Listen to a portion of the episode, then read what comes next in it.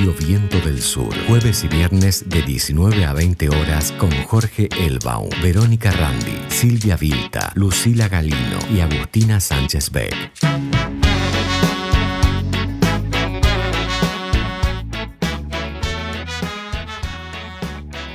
Bueno, hoy estamos en un programa más de Reseña Insumisa. Hoy es día viernes.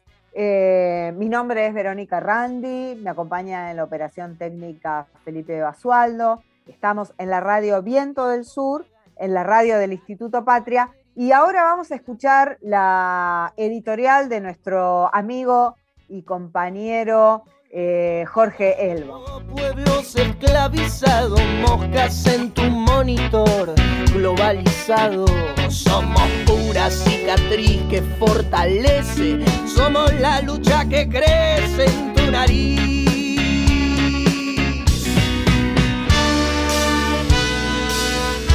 Somos la revolución.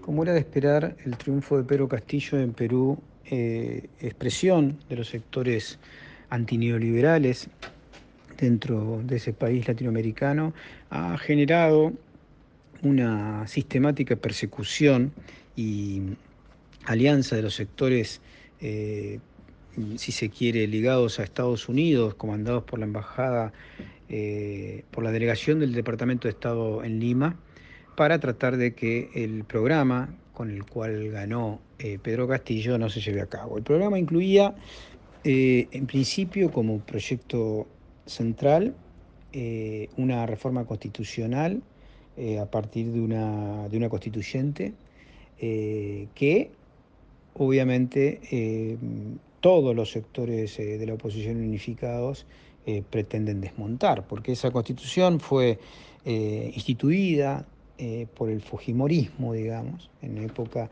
donde en los 90, cuando el neoliberalismo tuvo, igual que en Argentina había Menem, su momento de mayor este, efusión, ¿no? y si se quiere, de legitimidad eh, amparada por Estados Unidos y por la, lo que en aquel momento se conoció como la caída del muro de Berlín. Y en términos ideológicos, lo que pues, pretendió profetizar eh, sujetos como este, Fukuyama, un fin de la historia eh, orientado a, una, a, un neoliberalismo que iba a, terminar con cualquier forma de oposición y de resistencia frente a la lógica del dinero.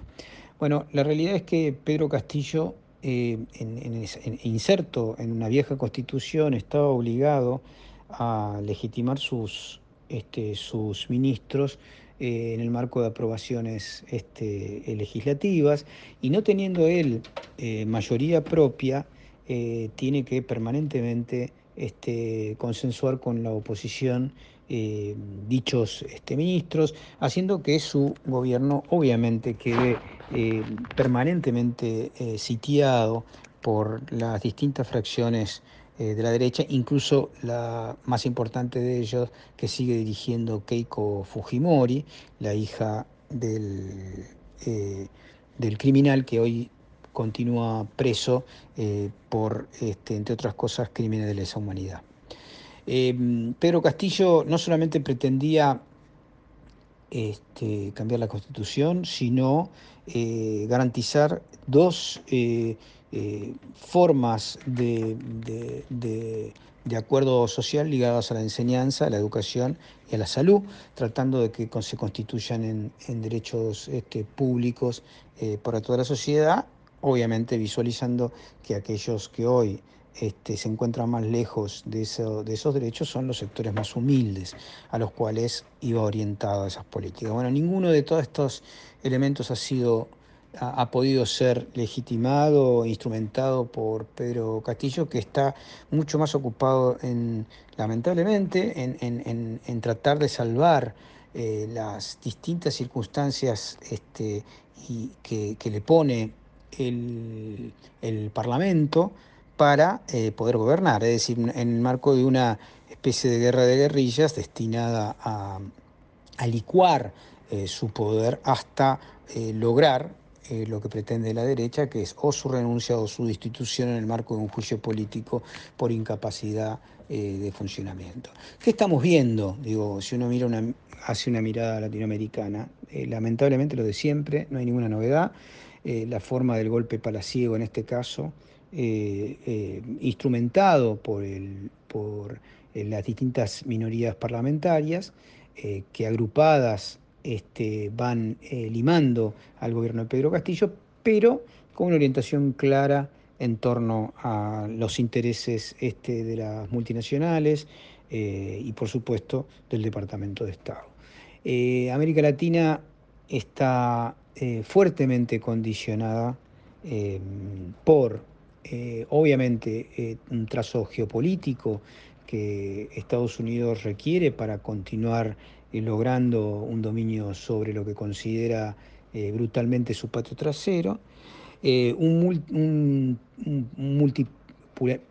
multipolaridad que, impone, por supuesto, la irrupción de China eh, y Rusia y que Estados Unidos ve con terror que pueda expandirse sobre nuestro continente, cosa que hace como mucho más dura la, la oposición este, de la política exterior de Biden como continuidad de la de Trump en relación a dar autonomía o otorgar algún tipo de legitimidad a los gobiernos democráticamente electos en nuestra región. Frente a eso, eh, la única posibilidad que tenemos en América Latina es la, integración regional, anudando mecanismos que sean cada vez más difíciles de, destruir, dándole continuidad por abajo a una diplomacia de los pueblos que, que articule hasta, hasta eh, presionar este, al sistema político para tomar decisiones este, más democráticas. Y por último, sin duda, tratar de eh, eh, el vínculo con aquellas este, potencias como Rusia y China que no nos exigen sistema de gobierno acorde a sus intereses. la única solución para Perú, para Brasil, eh, para América Latina en su conjunto y para nuestro país es eh, contar con una autonomía que, implique una independencia como la que soñaron indudablemente San Martín, Belgrano, Bolívar, Artigas y tantos otros que todavía nos dejan este, sus enseñanzas y su coraje eh, para decir que sí, que realmente podemos sin duda construir una segunda y definitiva independencia.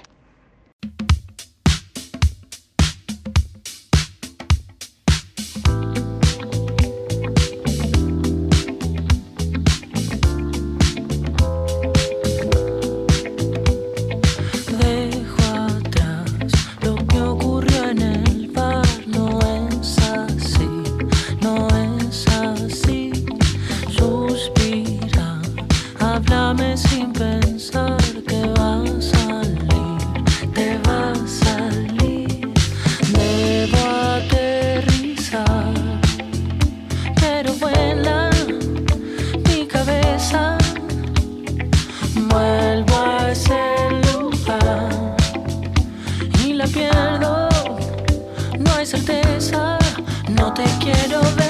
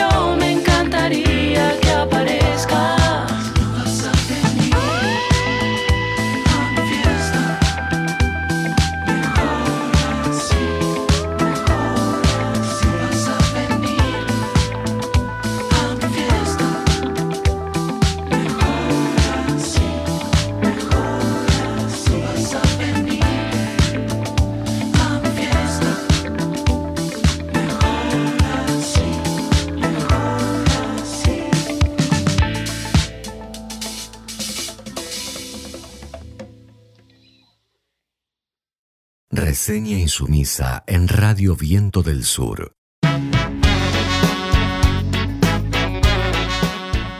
Hola Vero, un gusto estar con ustedes en el programa, aquí Marcelo Parra desde la Patagonia.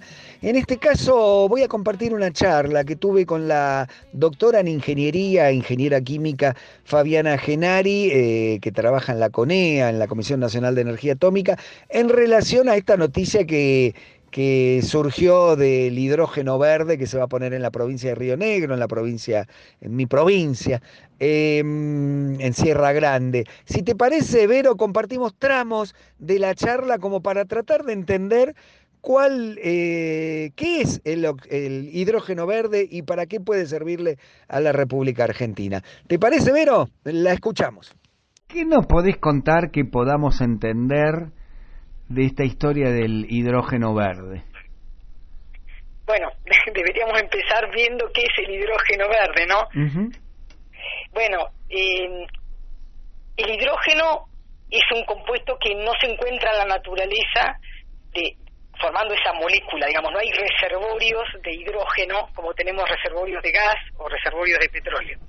Entonces, no anda solito, no anda solito en la naturaleza. Exactamente, siempre está formando compuestos, como el agua, por ejemplo, o alcoholes, o los hidrocarburos mismos. Entonces, para sacarlo de ahí adentro necesitamos gastar energía. El hidrógeno verde es hidrógeno que se produce gastando energía renovable o energía limpia. Entonces, lo que se planea es utilizar la energía eólica o la energía solar, que es una energía renovable, gastar esa energía para poder sacar de un compuesto, en particular del agua, el hidrógeno. Entonces, separamos ese hidrógeno del agua a través de energía eh, em, de lo que hoy se llama limpia o renovable, que no es exactamente lo mismo, pero bueno, vamos para ir, eh, por eólica o por solar. ¿Y qué hacemos con ese hidrógeno? Bueno, ese hidrógeno ya se lo puede utilizar directamente en, varios dispositivos, incluyendo un motor, eh, de tal manera que cuando lo quemamos, como hoy por hoy quemamos combustibles fósiles, nos va a dar energía, pero la diferencia con los combustibles fósiles es que cuando quemamos hidrógeno no se produce ningún gas de efecto invernadero. El único producto que sale es agua. Ajá, o sea, nosotros podríamos llenar el tanque del auto con ese hidrógeno verde y no estamos haciendo polución, no estamos haciendo calentamiento global. Exactamente. Por eso el hidrógeno termina siendo un, portador de la energía limpia. En realidad es como haber metido en esa cajita que ahora la llamamos hidrógeno, guardamos la energía renovable y la podemos llevar a distintos lugares. Es como si tuviéramos una mini batería, digamos. Exacto, exacto. Eh, lo que pasa es que necesitas el dispositivo después para que se queme ese hidrógeno, para que se use. Claro. ¿Eso qué tan avanzado está? ¿Se usa ya en algún lugar? Acá sabemos que hay un auto a hidrógeno, ¿no? Pero... bueno, en realidad este, lo que se está planteando a nivel mundial y Europa y también Estados Unidos, digamos, las grandes potencias tienen un plan de, con objetivos de corto, mediano y largo plazo, donde eh, tienen que descarbonizar la, la energía en todos los productos que salgan de la industria tienen que tener como una historia eh, y un contador, digamos, de cuánto dióxido de carbono o qué, qué eh, impacto han tenido sobre el medio ambiente. Entonces, hoy por hoy es una condición para ellos empezar a minimizar las emisiones. Entonces, esto tiene la posibilidad de que se inserte en el mercado porque, aunque por costo hoy por hoy es más económico utilizar un combustible fósil, no va a ser posible dentro de pocos años en muchos de los países del primer mundo, que son los industrializados, porque van a tener este requisito de bajas emisiones. Y no es un capricho, es decir, es un problema ambiental que, bueno, todos sabemos que está eh, avanzando y que hay que tomar manos a la obra, es decir, hay que tratar de encontrarle soluciones a ese problema. No sé si es muy avanzado, pero eh, eh, estamos charlando con la doctora en ingeniería Fabiana Genari. Eh, eh, el, lugar que ocupa es similar al del combustible fósil, digamos, llenar un tanque de auto de, del auto con hidrógeno verde ocupa el mismo espacio que eh, en cuanto al rendimiento que un que un combustible fósil. bueno, ahí empiezan otro tipo de desafíos. Por ejemplo, para un auto yo no creo que se inserte tan rápidamente, si bien hay prototipos, eh, lo quiero aclarar. Eh, el, hidrógeno tiene por unidad de masa una cantidad, digamos, mayor de energía que un combustible fósil, casi tres veces, pero no por unidad de volumen. Por unidad de volumen, la misma cantidad de energía este, necesitas tres veces de, hidrógeno. O sea, necesitaríamos tanques más grandes. Claro. Eso es porque el hidrógeno es gaseoso, mientras que el combustible que ponemos fósil es líquido. Entonces, lo que se empieza a, pensar y a usar son este, recipientes especiales para trabajar a altas presiones, que son capaces de tener el hidrógeno comprimido, ¿sí? con muy altas presiones, más que los tanques comunes de 200 atmósferas. Correcto. Eh, eh, pensábamos en el motor de un auto, en el motor de un barco, en el motor de un avión, pero se puede usar también para generar electricidad. Por supuesto, si uno lo utiliza directamente en una celda de combustible, que es como si fuese algo parecido, lo opuesto a la electrólisis, pero es un vos eh, ponés el hidrógeno como combustible y mediante reacciones de óxido reducción este, obtenés la energía, es decir, un flujo de electrones, podrías producir energía eléctrica, efectivamente. Bueno, con lo cual podemos decir que es una noticia bárbara. Sí, yo creo que es importante.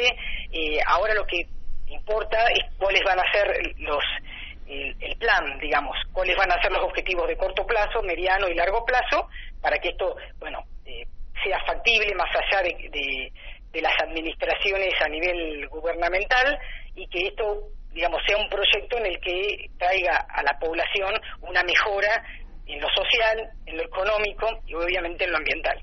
¿El, agua de mar sirve para este proceso? Bueno, las tecnologías este, de, producción por electrólisis están probadas también para agua de, mar, pero este, tienen todavía desafíos para resolver, digamos. Correcto. Y es mucha la cantidad, el, el agua que, que usamos para sacar el hidrógeno, ¿La otra parte en qué queda? Eh, oxígeno. Ajá, o sea que eh, vamos a suponer, en un, en un canal imaginario entra la máquina agua y de un lado sacamos el hidrógeno y, al aire queda el oxígeno y nos quedamos sin el agua. Exacto, pero cuando lo quemes, después a ese hidrógeno, volvés a producir agua. Lo que pasa es que no en el mismo lugar que sacaste el agua. Para el planeta es lo mismo, es un ciclo cerrado del agua, digamos, caerá la lluvia en otro lugar del planeta, pero este, la sacaste de un lugar. Claro, bueno. Fabiana, un placer escucharte. ¿eh? Bueno, un, un abrazo y muchas gracias por la invitación. Reseña insumisa en Radio Viento del Sur.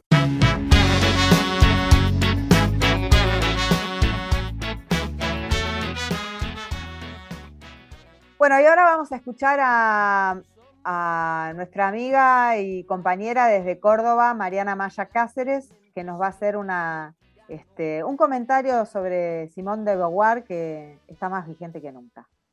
Queridos Vero, Jorge, a todos nuestros oyentes de Recién Insumisa, la verdad que es una alegría estar de nuevo con ustedes. Bueno, hoy traje un tema particular, o un tema particular que a mí en lo personal me toca mucho, que es una de las primeras lecturas y que he vuelto a recuperar en estos días sobre Simón de Beauvoir. Simón era una persona que hablaba de una lucha colectiva acerca del feminismo y decía que el feminismo era una forma de vivir individualmente y de luchar colectivamente. Ella además se rehusó a legitimar su amor a través del matrimonio, vivió abiertamente su sexualidad y renunció a la imposición de la maternidad. Pero además de cuestionar el modelo burgués de cómo llevar una vida plena, la mayor osadía de este intelectual fue cuestionar la feminidad en sí misma, lo que para ella era un mito o producto fabricado por el sistema. Ella decía, no se nace mujer, se llega a serlo o sea que decía que no era el resultado natural, este, no era un carácter natural ser mujer, sino el resultado de una historia, o sea que no había un destino biológico que definiera a la mujer como mujer, sino una historia por la cual ésta se creaba y donde comenzaba con la historia de la civilización y que tenía como resultado el estatus actual de la mujer en la sociedad.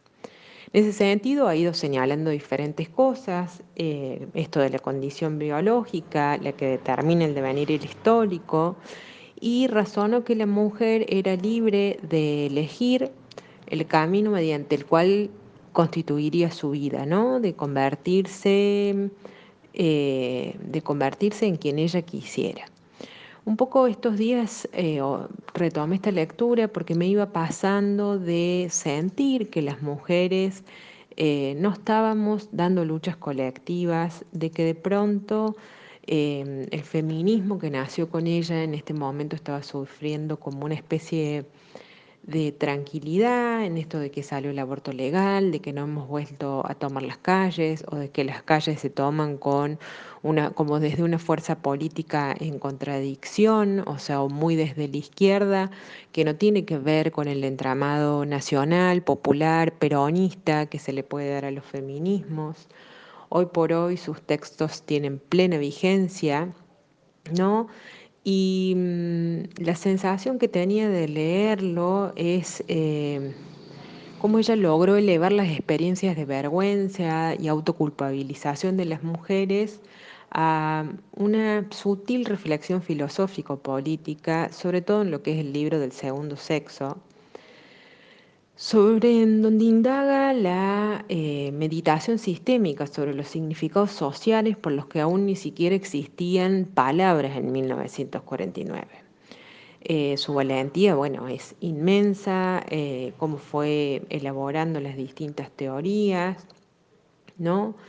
Y cómo pudo combatir significantes políticos, como en ese momento implicaba la situación de desigualdad, la importancia del capital, temas tabú como la política misma, eh, esto de no atarse al matrimonio, cómo se veía incluso en la vejez la desprotección de la, de la mujer.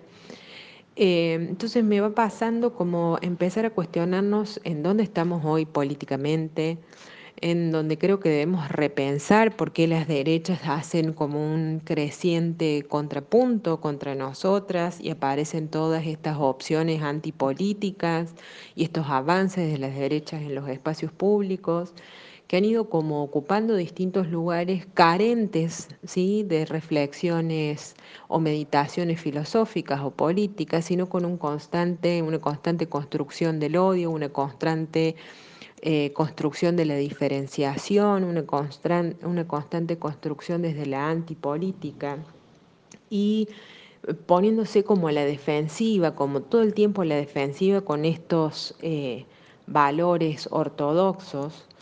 Em, ninguna feminista creo que estaría a favor de dinamitar la línea que separa la vida pública de la necesidad de un cobijo íntimo donde resguardarnos no es el feminismo, eh, sino las redes sociales las que están desdibujando esa frontera y muchas de nosotras nos vemos atacadas en, esto de lo personal que es político.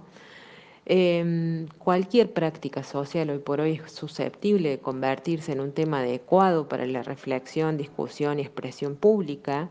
Entonces me parece que en esta diferenciación de lo público y lo privado es cada vez más necesario que nosotras sigamos indagando de cuáles son el espacio político que debemos ocupar, qué es lo que debemos lograr como colectivo, cuáles son las luchas que debemos reivindicar, por qué lo personal sigue siendo político y cómo vamos a ocupar el 25 de noviembre el espacio público para seguir reclamando contra la no violencia de las mujeres.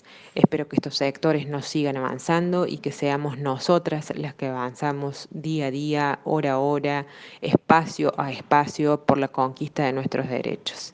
Siempre que las mujeres avanzamos, ningún hombre retrocede, sino que crece la organización.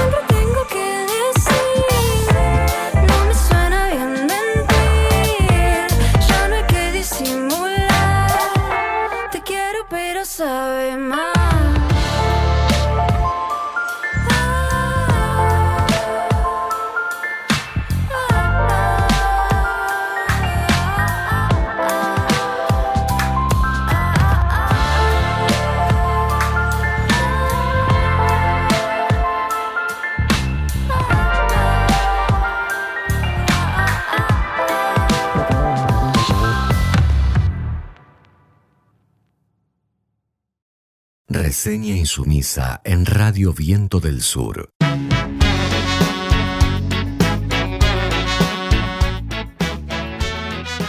Bueno, y ahora vamos a, compartir este, un, un, momento con un amigo, con un compañero de ahí desde Santa Fe, para mm, bueno, tratar que nuestro programa Reseña Insumisa y la Radio Viento del Sur tenga este, una participación también desde todo el país.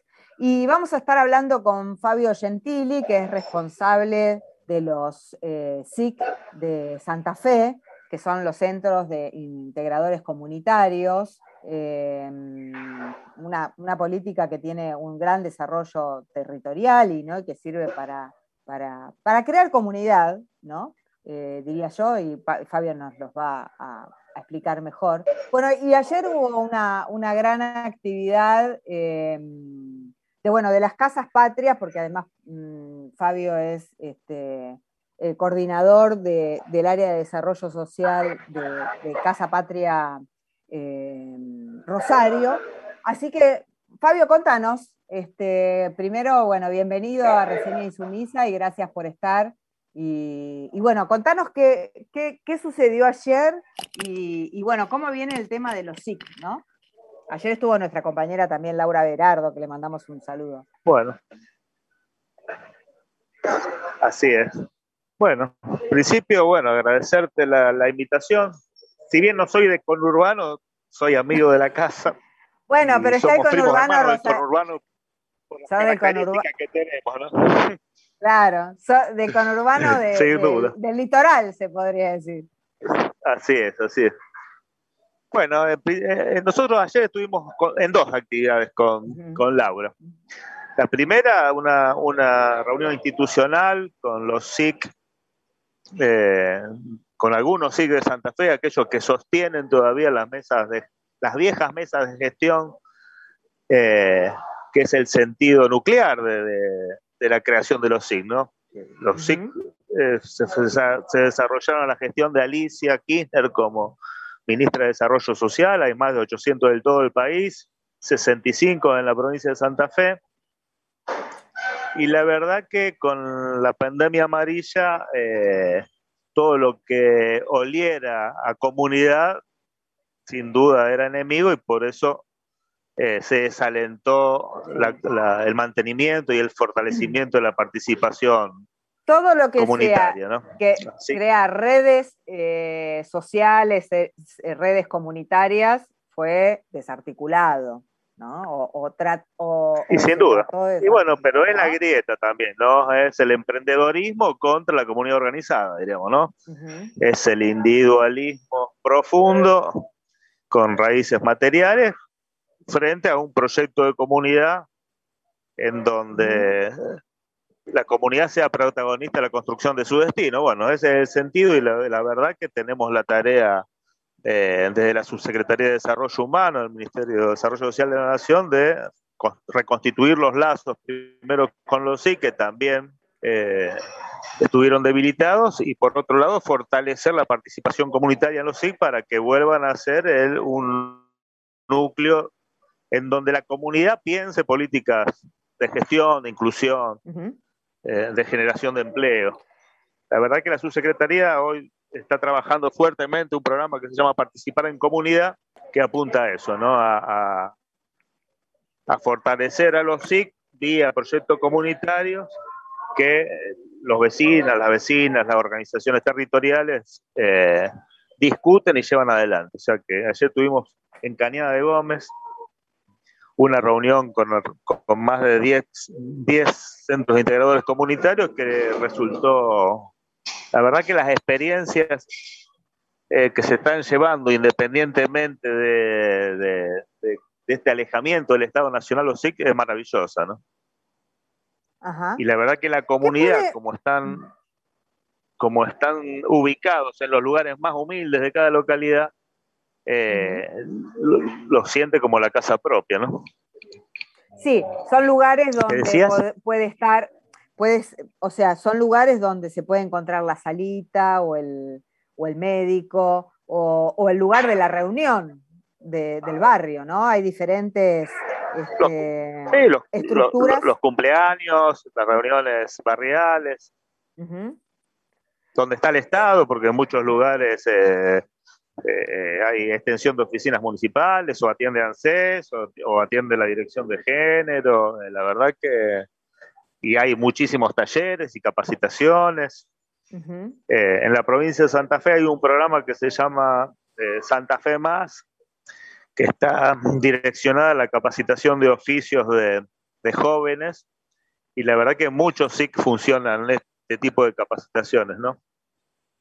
Incluso muchas veces en convenio con eh, las empresas del lugar que capacitan a potenciales trabajadoras y trabajadoras. Así que bueno, la verdad que el SIC te cumple una función fundamental un, lugar de, reunión y de donde también eh, cualquier este, alguien de la comunidad puede decir, bueno, tengo esta inquietud o tengo este problema, eh, ese puede ser un lugar donde ir a recurrir, digamos, ¿no? Sin duda, y lo piola es que no, no, no es un formato donde todos los SIC funcionan de la misma manera, sino que la comunidad va decidiendo el rol que toma, ¿no? y que tiene que ver con la idiosincrasia del lugar, de las necesidades del lugar, de la participación eh, ciudadana, diríamos. Entonces te encontrás múltiples. Hay, hay jardines maternales, hay CAEVA, que son centros de alfabetización. Estamos, estamos articulando con el Ministerio de Educación de Santa Fe la posibilidad de, de donde no hay escuelas secundarias para adultos, poner aulas radiales. Eh, bueno, a través del programa Participar en Comunidad, que hemos logrado eh, llevar adelante en ocho, en ocho SIC de la provincia, hay distintas experiencias, talleres textiles, talleres de carpintería, aulas informáticas, porque la localidad no contaba, y bueno, y fue un emergente de la pandemia, la posibilidad de, tener un lugar donde la comunidad tenga acceso gratuito a internet y a, una compu, diríamos. La verdad que eh, estoy muy contento con lo que se está llevando adelante y bueno, y un desafío inmenso porque bueno, Santa Fe es una provincia muy extensa eh, y muy heterogénea también, ¿no? Muy heterogénea y además donde... Entonces, bueno, al principio estuvimos eh, el, peronismo ha recuperado la provincia hace solamente dos años y le ha tocado dos años de pandemia, cosa que me parece que no se puede obviar. No, eso es, sin duda, sin duda. La verdad que bueno, eh, desde Buenos Aires siempre se tuvo una imagen distorsionada de las administraciones del Frente Progresista y liderado por el socialismo, ¿no? Eh, y la verdad que tienen un discurso progre, pero tienen las mismas, las mismas políticas centrales que cambiemos, diríamos. Ese es un poco su alianza con el capital concentrado. Claro. Son liberales y además son conservadores. ¿Qué sé yo? ¿No? Sin duda, sin duda. Y sí, y son eh, grandes, grandes eh, responsables o tiene una cuota muy alta de responsabilidad de las situaciones que hoy está viviendo una ciudad como Rosario, con su grado de violencia, con narcocriminalidad, que la verdad que es una, situación muy, muy, muy preocupante. Fabio, vos, vos me hablabas de las mesas eh, de los SICs, que es justamente eh, los lugares donde, digamos, el SIC no solamente es un lugar eh, del Estado, sino que también funciona una mesa, ¿no? Y te lo digo eh, con respecto, digamos, nuestros oyentes que están escuchando. Eh, yo creo que el tema de la organización, la comunidad organizada es este, fundamental. Y a veces eh, muchos dicen, bueno, ¿y dónde puedo participar? Bueno, el SIC puede ser un lugar, ¿no? Que sí es un lugar. Sí, sin duda, sin duda. Y la verdad que. Y te pregunto, en la mesa, esas mesas. Nosotros estamos este, convocando donde no hay las mesas de gestión y nos encontramos con una predisposición porque, bueno, muchas veces eh, los, vecinos, las vecinas, incluso las organizaciones territoriales, como una vecinal, como la escuela, como la iglesia, no encuentran un lugar de, discusión con, con, los protagonistas o con, o con los sujetos del territorio, ¿no? Y ese puede ser un lugar de participación, digamos. Y sí, porque además se articula con el Estado, ¿no? Independientemente que la subsecretaría de la cual dependen los SIC tiene programas específicos, el SIC es un lugar y la mesa de gestión donde la ciudadanía tiene, tiene que, interactuar con, el Estado. Eh, yo la verdad que lo veo como la gran posibilidad de eh, que en la mesa se discutan, se visibilicen primero las necesidades, se discuta una estrategia y se constituyan derechos, diríamos, es eso. Es, esa frase nuclear del peronismo, que donde, donde hay una necesidad y un derecho, se puede articular de la mesa de gestión en el SIC. Y cómo ir también creando ciudadanía, ¿no? Porque este, más allá de, eh, o sea, desde el documento de identidad que nos hace ciudadanos, eh, hasta bueno, este, conocer cuáles son los derechos y cuáles son los programas a los que eh, se, está, trabajando y que a veces este, necesitamos esa capilaridad para que puedan llegar, ¿no? Y mira, Verónica, yo bueno, yo también soy responsable de la Comisión de Inclusión y Promoción de Derechos de Casa Patria y una, y una de, nuestros ejes de laburo básicamente es ese, ¿no? Porque creamos una figura que es el promotor y promotora territorial de derechos, porque visualizamos que eh, si bien en nuestros dos años de gobierno fue impresionante la generación de políticas de inclusión y nuevos, nuevos derechos, muchas veces la ciudadana, el ciudadano, que es el sujeto de ese derecho creado, eh, no sabe cómo llegar al mismo, diríamos, ¿no? Y en los sectores más vulnerables, que tienen mayores necesidades, son los sectores donde más se le dificulta llegar a ese derecho. Y tampoco la, militancia eh, tiene grandes conocimientos sobre cómo a quién le corresponde tal cosa y cómo, cómo se tiene que gestionar. Eh, te hablo de las jubilaciones, de las asignaciones, de los remedios, de PAMI, de los certificados eh, únicos de discapacidad, de cómo se tramita la pensión no contributiva.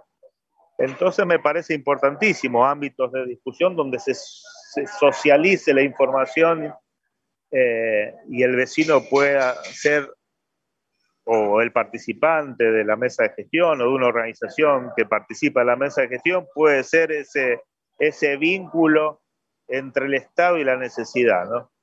Eh, porque también lo que tenemos que decir es que tenemos un Estado extremadamente burocratizado, ¿no? en de donde muchas veces las compañeras, compañeros de empleados públicos han perdido la visión de servidor Eh, y, y no sé qué pasa en, Capital, no sé qué pasa en el conurbano, pero aquí muchos organismos, tanto provinciales como nacionales, eh, la visión que tiene la ciudadanía del empleado público no es muy distinta a la parodia de Gasalla, ¿no? Claro, que, sí, sí. Que, que echaban.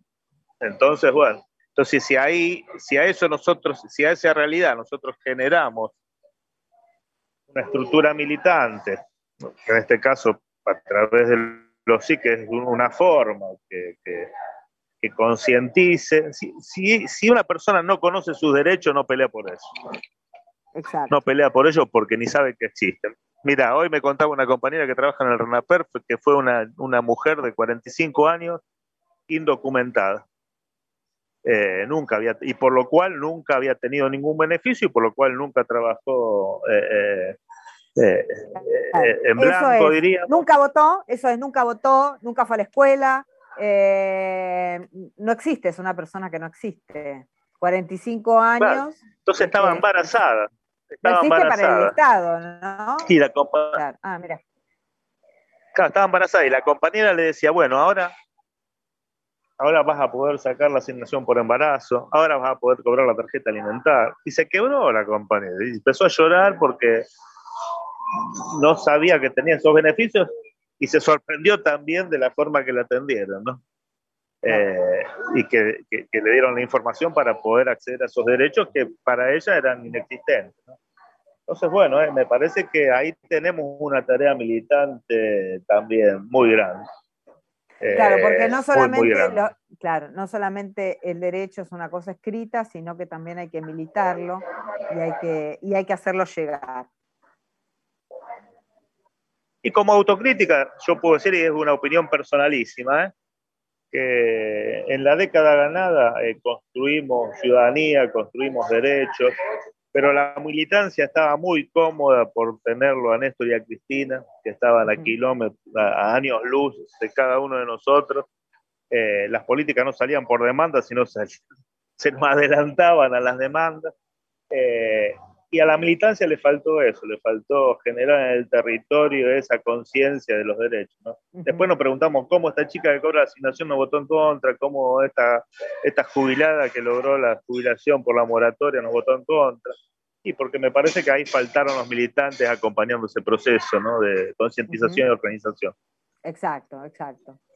Eh, Fabio, te agradezco muchísimo este, esta participación y bueno, te vamos a seguir invitando a Reseña Sumisa para que nos vayas contando eh, la realidad eh, de Santa Fe, la realidad del litoral y, podamos también tener de primera mano la visión de compañeros y compañeras que están trabajando en el territorio, que, están, que conocen y que, y que nos pueden transmitir para tener una idea nacional también ¿no? De lo, que pasa en Santa Fe es también lo que pasa este, en nuestro país, no es solamente bueno, lo que pasa en ese, en ese lugarcito, no.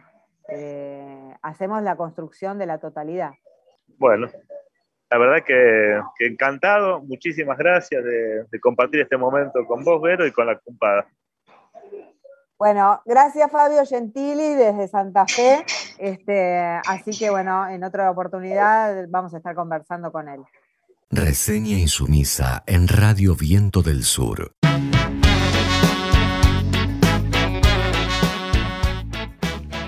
Bueno, y ahora vamos a compartir este, un rato con nuestro amigo y compañero crítico de cine, profe de la FACU, este, bueno, y además eh, compañero y amigo del conurbano, que siempre es bueno.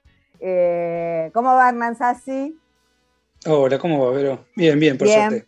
Muy bien, y además, bueno, lo pueden leer en el cohete a la luna, a Hernán, este, y en otros medios de comunicación, pero además, este, algo que me pone muy contenta, ayer ha presentado su libro, que este, es así, El nuevo cine murió. Así es, este, va, y, corrijo en todo caso que es, un libro de entrevistas en realidad a directores y, a, directoras. Eh, por eso no quiero apropiarme de, ese libro, porque efectivamente no, no, es. Es más, darle voz a, directores y directoras de aquello que fue el nuevo cine argentino, que tuvo un inicio y tuvo un final. tuvo un inicio bajo, aunque no se crea, eh, bajo el menemismo, después de la ley que conocemos como Pino Solanas en la década del 90, que dio impulso al cine. Eh, obviamente había escuelas de cine. Lo quiero, lo quiero recordar porque realmente fue una muerte que me dolió muchísimo. Eh, son de esas personas que por ahí el día que se van uno entiende todo, todo lo que han dado, ¿no? Eh, Me lo tengo anotado, Vero, para, para hacer un recordatorio, porque se van a cumplir en estos días, se va a cumplir un año de la muerte, en noviembre falleció, y me lo había anotado justamente para eso, para, para recordarlo, porque es un director valioso que quizás, vale la mención, quizás eh, esta nueva generación de directores que vino después de los 90, con Caetano, con Martel, con Carri, con Perrone, con Rechman, con Solniki, con Polia, con Citarella, Gugliota, bla, bla, bla, y te puedo seguir una nómina in- infernal. Esa gran generación de directores quizás fue muy injusta con aquellos padres, digamos, cinematográficos, Subiela, Pino Solanas, Puenzo, bueno, directores de la generación pasada. Pobre Pino cayó en la volteada y no fue lo suficientemente reconocido. El único que se salvó fue Fabio, Ajá, que claro. Fabio era reconocido por... Así es, pero así es, pero inclusive por personas muy refractarias al peronismo, pero claro, caían rendidas ante una obra que, que- que sin duda es impar. Entonces ahí, en serio, fue el, el único director de la generación pasada que los jóvenes directores, que, no sé, los mismos directores, ¿se acuerdan que ahora se, se está haciendo, se está viendo mucho Ocupas, la serie aquella famosa? Bueno, esos dos directores, Caetano y el maravilloso Estañaro, bueno, al único que realmente reconocían era Fabio. Después la generación pasada no lo querían mucho. Bueno, tuvo un inicio y tuvo un final. Entonces el final, la estocada final, podríamos decir que fue durante el macrismo, para poner una, un- un- una fecha, digamos, si nació, eh, insisto, en fines del menemismo, eh, em- murió con, con- con- con el macrismo, eh, así que no duró, no duró da, poco. vos decís que da inicio la ley de cine, ¿no? Este, que podría Sí, ser, digamos, es, es uno de los mojones. sí, uno de uno los de los mojones. mojones, obviamente, supongo que también tiene que ver con algo referido a la técnica, eh, que da la posibilidad este, Sí. de la, la tecnología, ¿no? Eh, Muy de bien, los cambios tecnológicos obviamente de los 90 hicieron muy propicio y una política de Estado. Por eso durante el menemismo se mantuvo eh, la, la política audiovisual y con ello el incentivo para una diversidad de manifestaciones dentro del cine que obviamente no lo hubo en décadas anteriores ni, ni se avisora que, que- que pueda haber. Así que por lo tanto, el, eso que fue nuevo cine argentino, que cambió los modos de producción, distribución y, y de realización del cine, y que imantó, digamos, a, a muchos realizadores latinoamericanos incluso, que puso en la vitrina a muchos directores y directoras que terminaron siendo incluso jurados de festivales internacionales como Lucrecia Martel, Albertina Carri y demás. Eh, bueno, esta, eh, cierro en todo caso el pantallazo, es- este libro es quizás un tributo a, a esa generación que, que realmente a mí, eh, como crítico de cine, me regaló momentos increíbles, porque realmente ir a una sala, ir- y yo tenía el ejercicio, me acuerdo, durante muchos años, ir todas las semanas al Gomón, no importa qué vaya a ver. Claro. Iba a ir todo- todas las semanas, era un ejercicio. Claro. Bueno, Toda todas esa las política encontraba con- desarrollada en el gobierno de Cristina por Liliana Masure, que le mandamos un beso. Eh, una genia, Liliana. Y además todo lo que se desarrolló, yo también me acuerdo de haber ido a, a- al Gomón, no te digo todas las semanas porque realmente no, no, no, no pude nunca hacer eso, pero eh, estrenos, este, cinco estrenos por semana, no sé.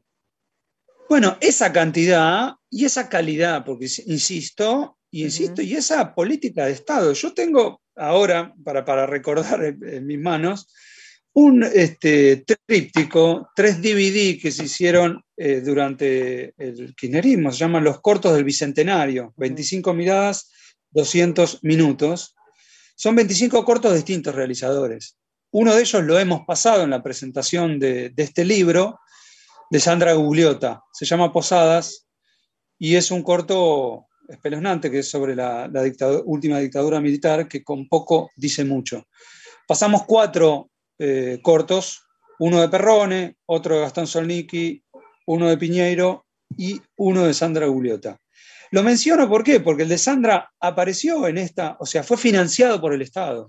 O sea, gracias al financiamiento del Estado, una política de Estado, es que eh, se podían hacer muchas películas, e insisto, muchas películas que, no tenían por qué ser, eh, tener ninguna afiliación con el peronismo, digamos, ninguna afiliación con el peronismo. Varios de los, de los directores, eh, incluso algunos directores que convoqué para, para la presentación, eh, son profundamente antiperonistas, pero profundamente antiperonistas, eh, no, lo, ocultan ni nada. Y sin embargo, eran financiados con políticas del Estado. Así que eso vale, eh, vale destacarlo como algo que, se pudo hacer y que lo pudimos vivir. Esa es, insisto, por eso la idea que quería manifestar es mi tributo a mi devolución, digamos, de, de gentileza para esa generación que a mí me dio mucho que a mí me, regaló una felicidad inmensa que, de, un arte que ya no existe más, digamos, como lo conocemos. Entonces, el cine ya, esa experiencia de ir al cine, eh, pertenece a, viejos carcamanes, quizás, porque realmente, en serio, los jóvenes no van al cine. No van, al cine, o sea, convengamos que el cine es una experiencia sensorial, digamos, ¿no? Donde uno entra en una sala y no solamente va a ver una historia, sino va a tener una experiencia este, sensorial. Eso este, sí se ha perdido por, bueno, la, eh, Netflix y, otro tipo de, formatos, ¿no? Que Así por ahí son, más, lo, has, este, eh, mencionado este, varias veces en el programa. Me gustaría preguntarte eh, bueno, vos dijiste, el nuevo cine murió. Bueno, a ver, contame la causa. ¿Cuál fue? ¿Fue una enfermedad? ¿Fue este, una muerte repentina? ¿Fue este, coronavirus? Es una excelente película. Y te respondería como, como, respondí ayer, que es este, esa, esa generación.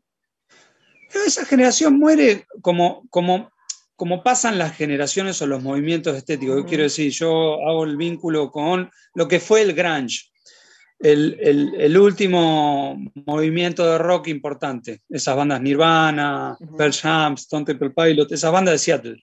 Fue como el último grito del rock y el rock después se murió, desapareció, apareció el reggaetón, aparecieron otros géneros eh, que realmente lo invadieron todo y la cultura terminó invadida, justo así como la cultura estaba invadida visualmente por las series, eh, musicalmente por el, reggaetón omnipresente. Por lo tanto, yo diría que, esa, que, ese, que ese final de, una generación es como el final, insisto, de ciertos movimientos que tienen un inicio y tienen un fin. Eso, eh, para, para, las discográficas que mencionabas, eso es imposible. Entonces, que, un artista justamente arriesgue y, manifieste lo que tiene para manifestar, pero sin preguntarse por, por cuántos van a, van a comprar ese disco o cuántos lo van a escuchar en Spotify, eso es imposible. Es imposible. Hernán, te agradecemos muchísimo y te felicito por este, contanos dónde podemos conseguir eh, el libro eh, que acabas de sacar, que además me encanta que los compañeros, los amigos este, produzcan y, bueno, y también eh, muestren ahí su palabra, lo que, tienen, lo que tienen laburado, así que realmente te felicito. Y decime, ¿dónde puedo ir a comprar el libro? Gracias. Este, el, sitio en realidad es Red Editorial y, están algunas este, librerías también de, de, Capital, unas poquitas librerías de Capital, pero me importa marcar lo que mencionabas y que también lo mencionábamos, de, aquellos que, aún apuestan por el libro. Apostar por el cine y apostar por el libro es efectivamente ir a contracorriente de la época, porque la época manda, dijimos, reggaetón, manda series y manda lógica de pantallas. Por lo tanto, obviamente es ir a contramano de cómo va el mundo. Vamos a contramano. Yo, a mí me encanta ir a contramano eh, por la autopista incluso.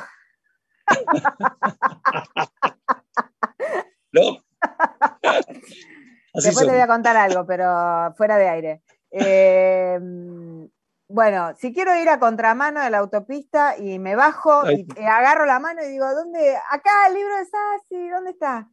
¿En qué librería? Estoy, estoy. Eh, no, eh, ay, ¿sabes que no sé la, librería? No lo sé. si me preguntan, típico de, autor, ¿viste? Sí, sí, típico de un autor, los autores no nos ocupamos de eso, se ocupa el editor. yo te voy a dar una recomendación, ponerlo en Mercado Libre. Sí, no, eso ya, obviamente ya va a ser. ¿La puedo comprar en Mercado Libre? sin duda. Perfecto. Sí, sí, Genial. ahí está. Por red editorial y por Mercado eh, Libre. Perfecto. Bueno, gracias Hernán y otra vez felicitaciones. Muchas gracias, Vero. El cine nuevo murió, el nuevo cine murió de Hernán Sassi. Vayan a buscarlo a su librería amiga de contramano.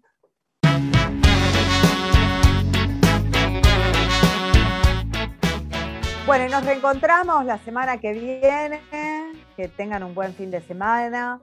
Eh, gracias Felipe Basualdo por, por estar en la operación técnica, por hacer esta maravilla que puede lograr.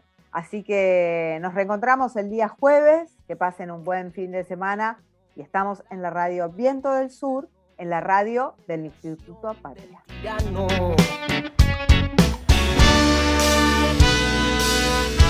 como la revolución.